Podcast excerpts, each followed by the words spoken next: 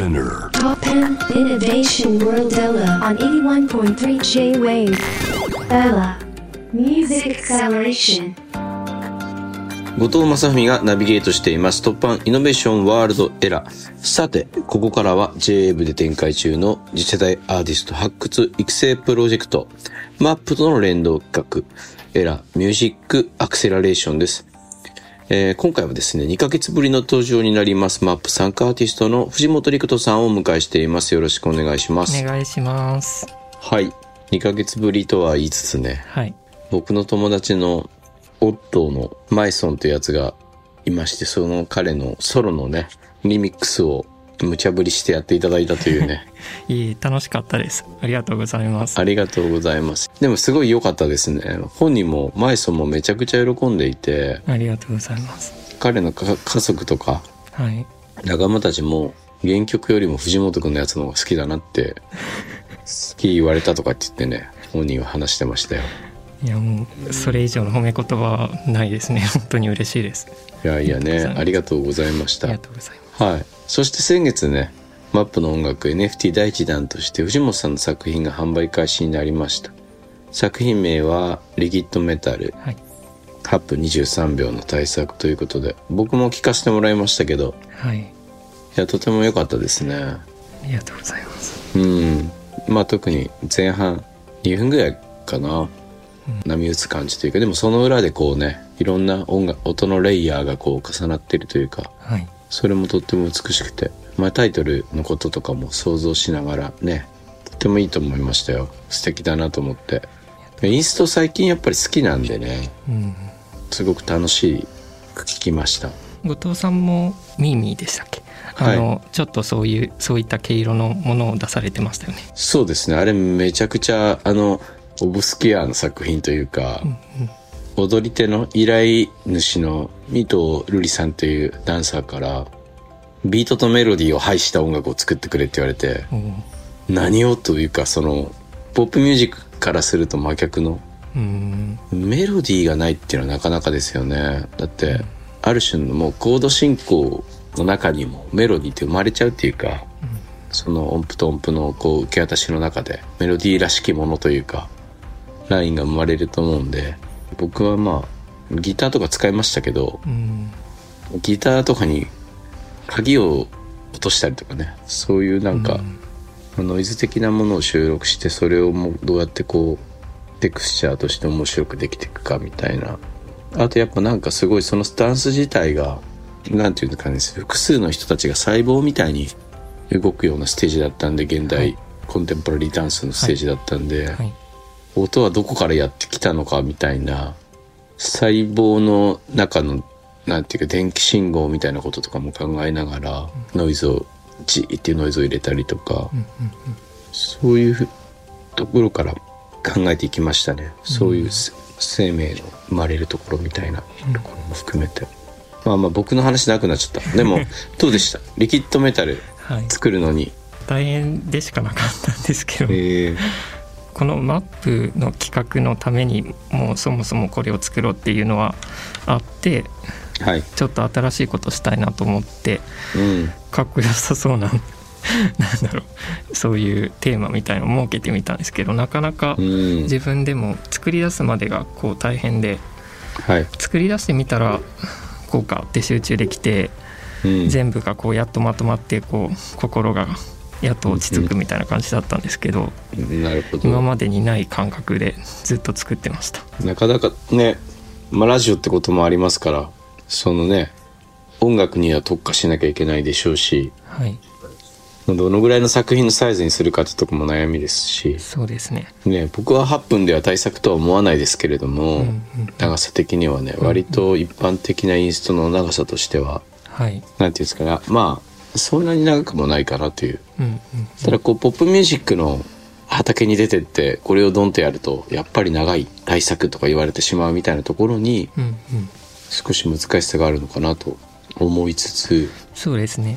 なんか自分の中で一旦長さは置いといてやりたいことをその曲に詰め込むじゃないけどうんうん。ちょっとその曲の密度みたいなものは結構高いものができたかなと思ってその点では自分で対策っていうのは変ですけど、うんうん。結構こう詰まったものにはなったのかなっていうのは思ってます。はい、まあそういうところに対対策性があるというかね。うん。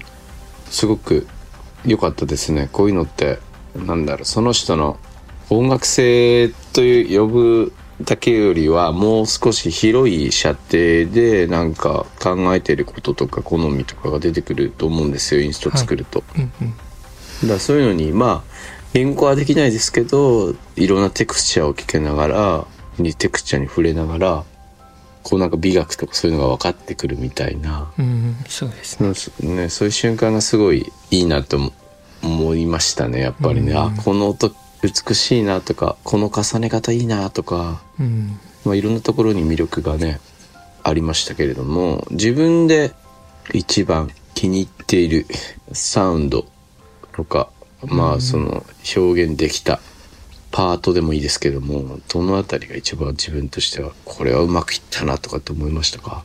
うん、まず全体のバランス感うんうん。ですね。曲全体を聴いた時のバランス感は自分では結構いい感じにバランス取れたなと思っていて、あとこう最後の方にこはい。うかすかになんですけど人の声みたいなのがうんうん。ちょっとなんかこう喉を潰したような人の声っていうのが入っていて、自分でエフェクトとかかけずに録音したりとかしてみたんですけど、そういうちょっと声の実験みたいなのも、うんうんう。うんんそこまでぜ全面的には出てないものの自分では一応、はいやってて楽しかったですね。面白かったです。はい。あ、で反響とかどうですか？なんか周りの音楽の友達とかあの、はい。先生とかにも聞いてもらったんですけどうん。結構そうですね。周りの音楽やってる人たちはすごくいいって言ってくれて楽譜譜面とかには全然起こしてないもののいわゆる大きい意味での現代音楽うん。だよっていう風に僕は別にそういうことは思ってなかったんですけど教えてもらってはい。後から自分の作品を補強してもらったような気持ちでうん。嬉しかったですね。いいと思いますよ。なんかすごく素敵だなと思って。なんかこう、うんこういうタッチでアルバム1枚とか聴いてみたいなってうん思いましたけどね。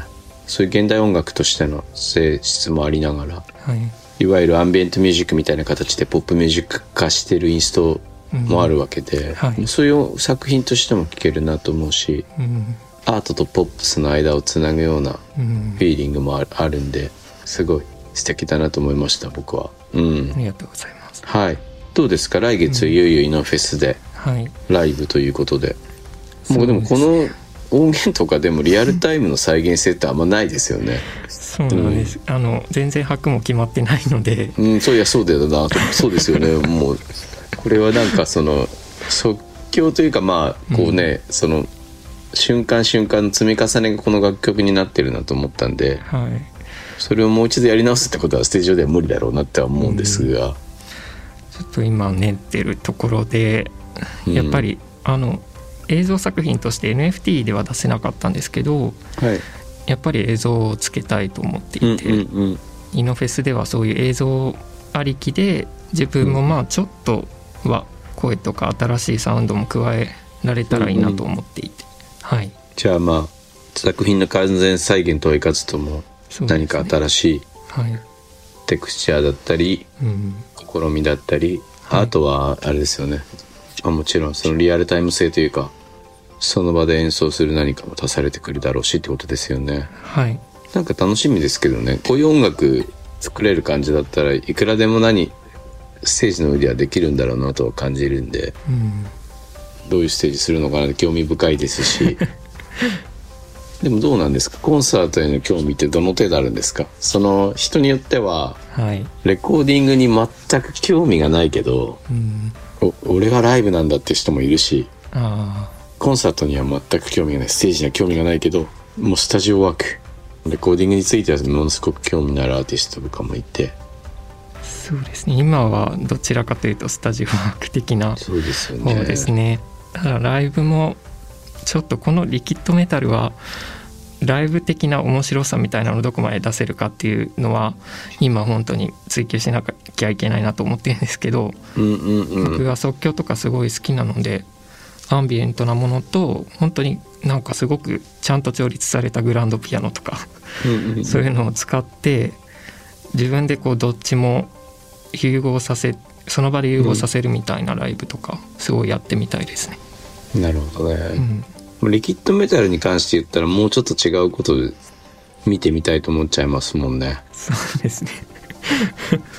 でなんか本当に目の前にリキッドメタルが展示されていてうん。液体の金属が何らかの、その曲に合わせてそのリキッドメタルを見ると、あの、うん藤本君が思い描いていたリキッドメメタルのなんて質感に合わせてこうなんて言うんだろう。そのリキッドメタル自体がトランスフォームしていくみたいなとか見てみたい気もしますけどね。うん僕もすごいそういうのずっとやってみたくって、うんうんうん、とこのリキッドメタルをその NFT として販売する時の紹介文みたいなのもちょっと書いたんですけど、うんその時にもなんか本当にこれだけ聞いてほしいっていうよりかはなんかこういう世界観って空気感みたいなものを体感してほしいみたいなの方がこの曲には合ってるなってすごい思ってそう書いたんですけど、そういう、うん、音だけじゃない何かそれをなんか超越したものを、うんうん。展まあ、展示とかでもそうなんですけど何か表現できたら一番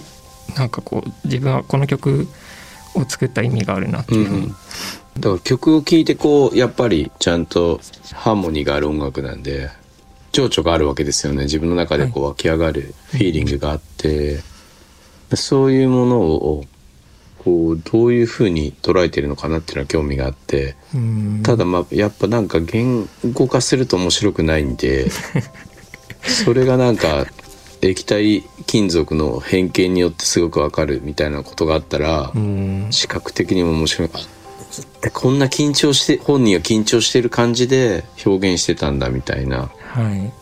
ちょっとこう分かったらすごいいいなみたいな。ちょっと誰か、ねラジオ聞いてる人でいないですかね。グラフィックデザイナーとかとそういう金属を表現してみるのも面白いかもしれないですよね、はい。楽しみですね。これからもいろんな表現きっとされていくでしょうし、そうですね。自分でも自分のことがいまいち分かってなくて、うん。毎回違うテイストというか質感のものがを作っちゃうのでこうやってまあ今は探りながらどんどん自分がその気になれば固めていけたらいいなと思います。可能性をでも限定する必要はない気がしますけどね、なんか本当にいろんなことやったらいいんじゃないかなっていうか別になんかいろんな現場にそれの現場なりの大切大変さがあるというとは思うんですけど、まあ、映画のサントラやったらめちゃくちゃまあもちろんクライアント仕事なんで、うん。その大変さがあるとか、うん。まあ、ポップミュージックの楽しさと楽しくなさとかもあるしみたいな、バランスですよね。その辺のバランスは後藤さんは普段どうやって捉えてるんですか？そうであでも昔よりヘルシーですよ。というのは僕らが出てきた頃ってはい。ロックバンドの人たちはロックバンドしかやっちゃいけなかったんですよ。あよそで何かをするとその気合を入れてるバンドをやってないと思われたりだとーかあそもそも契約上それができない縛りになってたりだとかそういうことがあったんですけど今ってコラボ自由にしていい雰囲気ってあるじゃないですか。ーそうですね。あれもっと面倒くさかったんですよ昔、うん。うん、自分のバンド以外で演奏することとかがね。うん。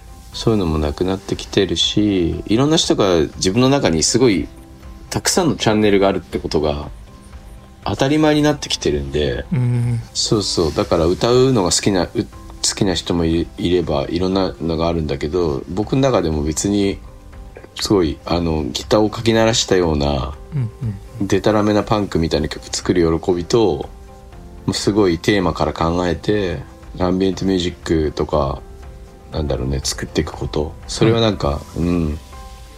もう本当にそうですね。音のこといっぱい考えてとそれがなんかうんうんうん。別に、なんだろうな一つの人間の中に同時にあるありますよね。当たり前当たり前ですよあねるしなんかこうなんだろう。まあ全部自分の本当にそのまま同じ平行線でできる人もいるかもしれないけど、こう違うベクトルがあるというかいくつも、はい、うんうんうん。うん。僕もそう思います、なんでそれが自由にできる時代になったので、うんうん。とてもいいなと思うしはいそれは僕たちだけで獲得できたわけじゃなくて若い子たちがそういう音楽のやり方をどんどん実践していったので、はい。もうちょっと古い僕たちのやり方にまで影響が出てきてるところもあるんですよ正直ね、うんだからなんか藤本君が自由にやることによって、はい。えー同世代だけではなく私のようなベテベテランまではいかないけど中堅とかのはい。自由度も高めたりすると思うんで、うんうんうんとにかく自由に。はい。でポップスとかも聞いてみたいですけどね。ポップスバリバリキャッチーなものとかですかね。いやでも別に普通に僕アジカンの深呼吸のカバーとかすごいいいなと思ったんで。ああありがとうございます、だからなんか、うん。あああいう感じの、うん、そうそう。藤本君はちゃんとポップスもできる人なんだなと思って。うん。まあ自分で歌わなくてもいいかもしれないですしね。はい。そう誰かに書くとかね。うん。そういうのもすごくいいなと思いましたね、うんうん。そうそう。でももうなんかどうやって音楽って食べていくかって一つのテーマになってくると思うんですよね。はい。なんでこう自発的な表現としてやって収益を得て食べていくってそんそんなに簡単じゃないんでうん。どっかで人の仕事だったりいわゆる使われる場立場に音楽家ってやっぱどうしてもなりがちというか、はい。ねクライアント仕事とかねある中でどうやって自分を保ってうん。自分の表現を作っていくかってまあ大変なことだとは思うんですけどはい。頑張ってほしいな まあ思いますね。そのためにこういう NFT とかもうまく使えると本当にいいのかなっていうふうに、そうですよねうん、あのこのまあ音楽の可能性とかももちろん高めるみたいな意味合いもあると思うんですけど、やっぱりなんかこう資本主義社会の中でどそうだよね。自分がこう音楽をやっていけるかみたいな、経済的な自立性を高めるね。一助になるとい。いですよね、NFT とかがね、はい。でもどうなんですか？まあ今んとこでもまあまあそこには向かおうという意思はあるんでしょうけど、うんうんなんか俺はすごい性格が悪いやつだからなんかこうある種の搾取に使われないかしらみたいな、うんとか結局既得権を持った人たちが使ってっていうのはなんかちょっと思ったり。だからこれ放送になるか分かんないけど、藤本君みたいな全く何にも所属してない人だ人がこの企画にの中で選ばれているのは素敵なことだなとうん。思ったんですよね。うんなのでまあある種本当にリストをパッと見ても非常にオルタナティブな存在だと思うのでアップの中でもね。独自のなんかかっこよくねかかっこよさで突き抜けていってくれたらこうしてなんか巡り会えた日うん。喜びも僕としてはひとしおなんで、いやもう本当にありがとうございます。はい、頑張ってください。まあなんかまたあの本当面白いスタジオとかあるんで。はい、誘います行けたらね。はい、ありがとうございます、というわけで、えー、今回はですねエラミュージックアクセラレーションマップ参加アーティストから藤本陸人さんをお迎えしました。ありがとうございました。ありがとうございました、